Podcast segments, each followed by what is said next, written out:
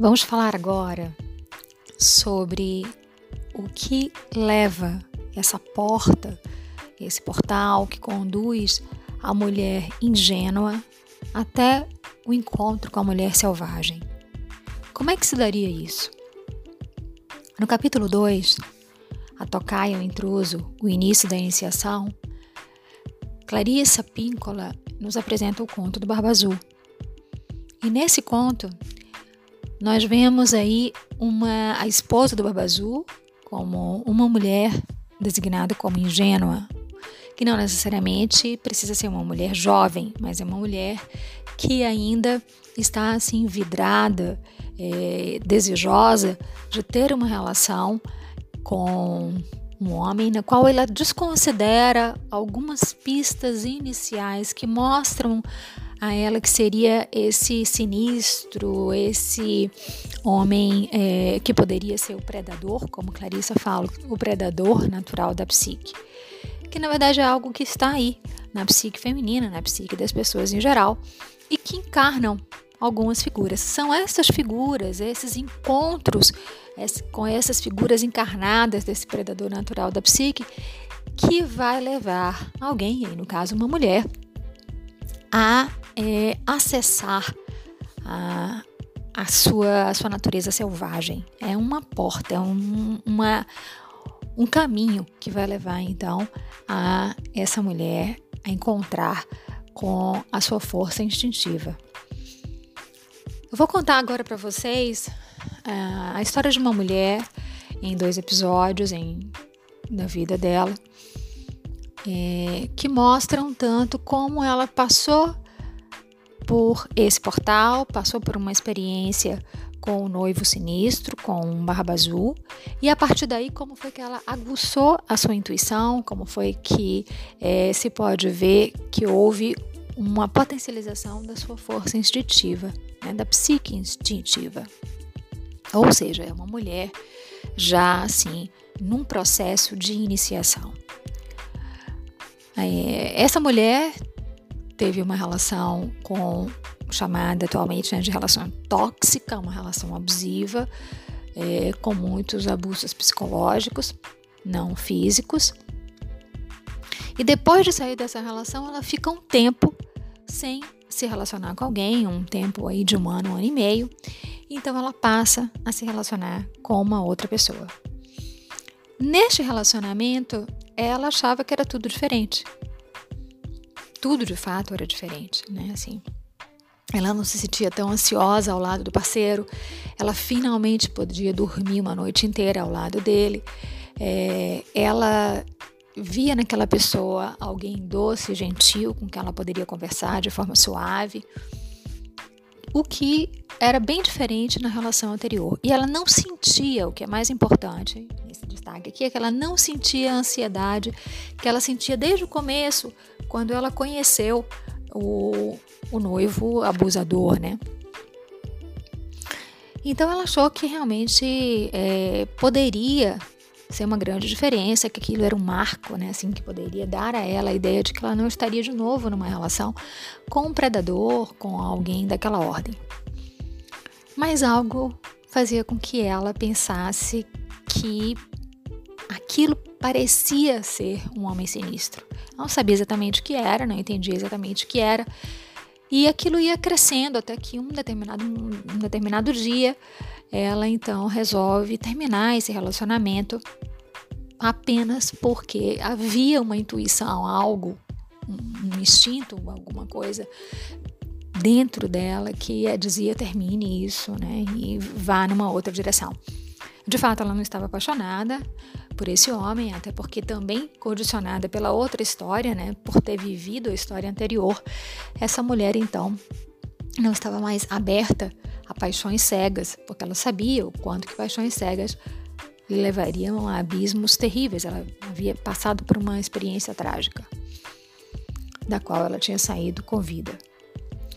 Então, é, enfim, ela decide terminar esse relacionamento que parecia tranquilo, que parecia um relacionamento com alguém que lhe dava uma certa é, felicidade, uma certa paz né, nesse encontro, mas ela decide terminar.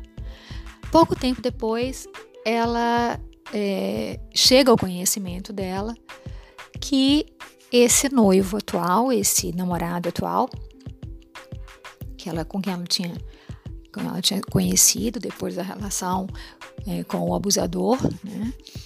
É, esse namorado era um homem que caçava, que tinha o esporte da caça. Então ele caçava alces, seres extremamente ingênuos, dóceis, que estavam por aí, né, que é, nas matas perto de onde ele morava, e era o esporte dele, era caçar isso. E ele exibia esses animais, mostrando os chifres, né, segurando esses animais pelos chifres. E também ela descobriu que ele incentivava que os filhos matassem é, pequenos esquilos, dóceis esquilos que havia na região em que eles moravam. Bom, passa essa experiência, ela respira aliviada porque viu que a intuição não sabia exatamente, não tinha uma questão lógica, era uma questão de sentido, e então ela ufa, né, passa por essa experiência. Nesse mesmo momento, um momento mais um pouquinho mais à frente da sua vida, ela decide fazer uma revisão profissional e vai procurar um emprego. E também condicionada por outras experiências, ela não quer replicar o que ela viveu anteriormente com chefes abusivos, é, com um ambiente de trabalho pesado. Então, ela e também porque ela queria fazer uma revisão profissional mesmo, ela queria rever a, a rota profissional dela então ela vai procurar alguns lugares onde ela acha que pode encontrar não só o melhor lugar para exercer a profissão, mas também um lugar que seja menos insalubre sobre vários aspectos e que ela não reviva a mesma situação de exploração e abuso na relação de trabalho que ela estava vivendo anteriormente. Ela consegue esse trabalho, tudo parecia fluir bem, as pessoas dizem que esse lugar era um ambiente, assim, daria ela, né? ela teria um, um ambiente de trabalho diferente, renovado. Coincidentemente, ela encontra uma ex-colega de trabalho, de uma outra relação de trabalho que ela, que ela teve, que era uma pessoa super amigável, com quem ela estabeleceu um vínculo afetivo, né, essa amiga, e hum, sem, sem marcarem nada, sem nem presumirem que elas se encontrariam, elas se encontram, quando essa mulher está fazendo treinamento nesse, nesse novo emprego. Ou seja, tudo parecia fluir super bem, mas essa mulher sentia algo que ela não sabia explicar o que era. Ela começa então a trabalhar e ela começa a trabalhar num, setor onde havia muitos homens. E um dia, num flash pela sua cabeça, ela pensou: é, se algum dia eu fico sozinha aqui com esses homens, eles podem me abusar sexualmente. Bastou isso para que ela pedisse demissão e então rumasse para em outra direção. Com isso, eu converso com vocês agora sobre o capítulo 2, Tocaio Intruso, o princípio da iniciação, capítulo do Barba Azul, falando sobre a mulher ingênua. O que leva a mulher ingênua a mulher selvagem. Né? E eu vou ler aqui para vocês. A mulher ingênua concorda em permanecer na ignorância.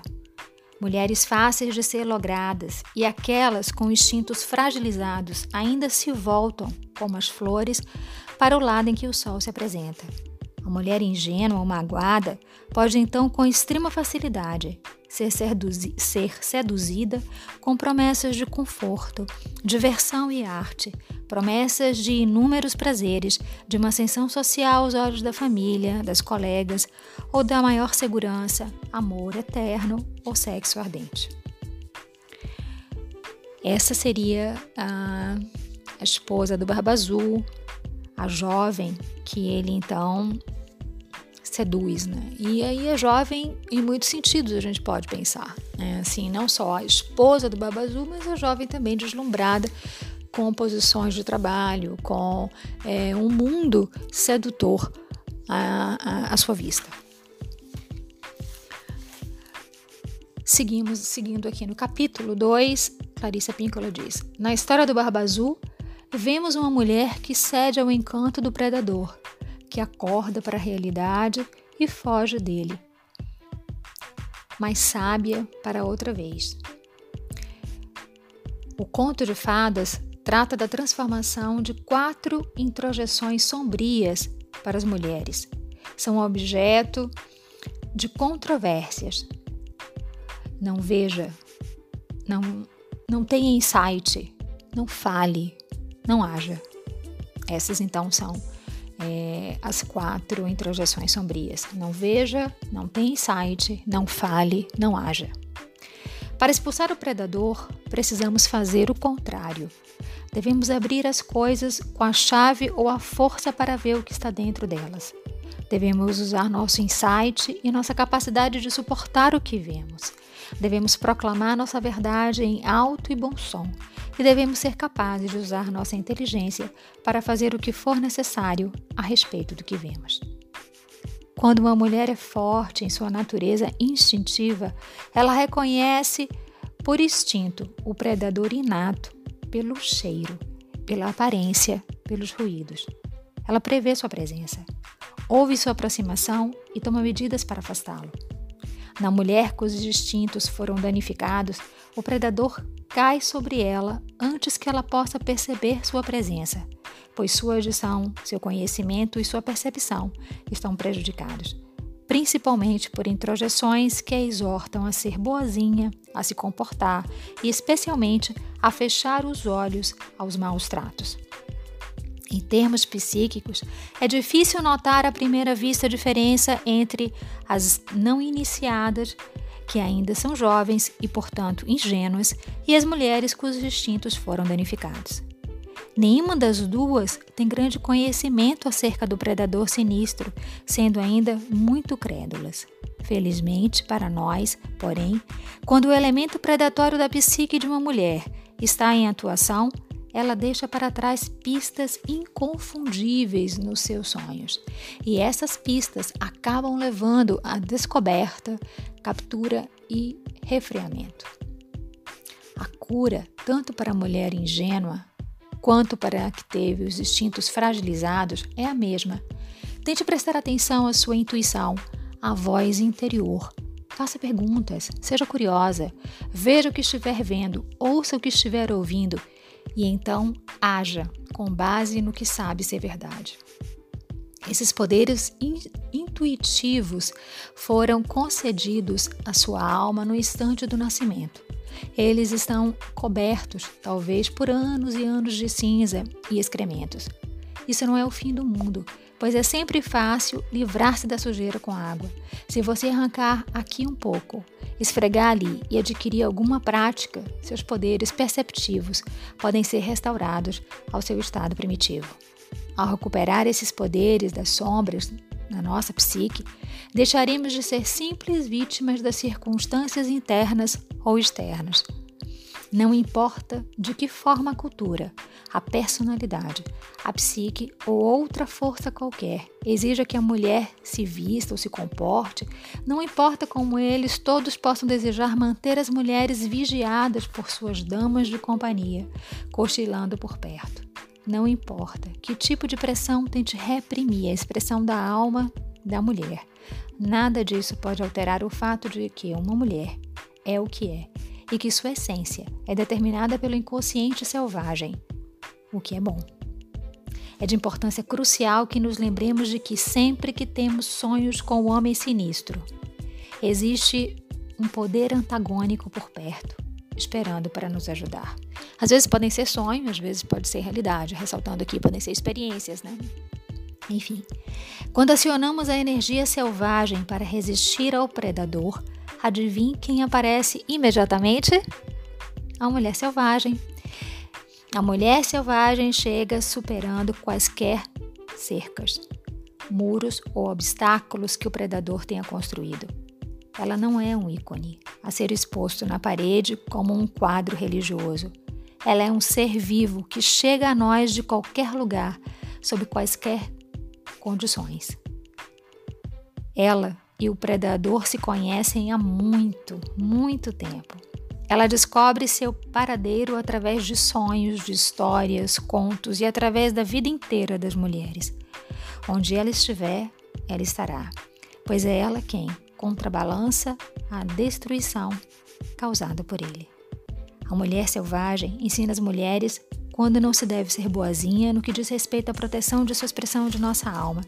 A natureza selvagem sabe que a doçura nessas ocasiões só faz com que o predador sorria.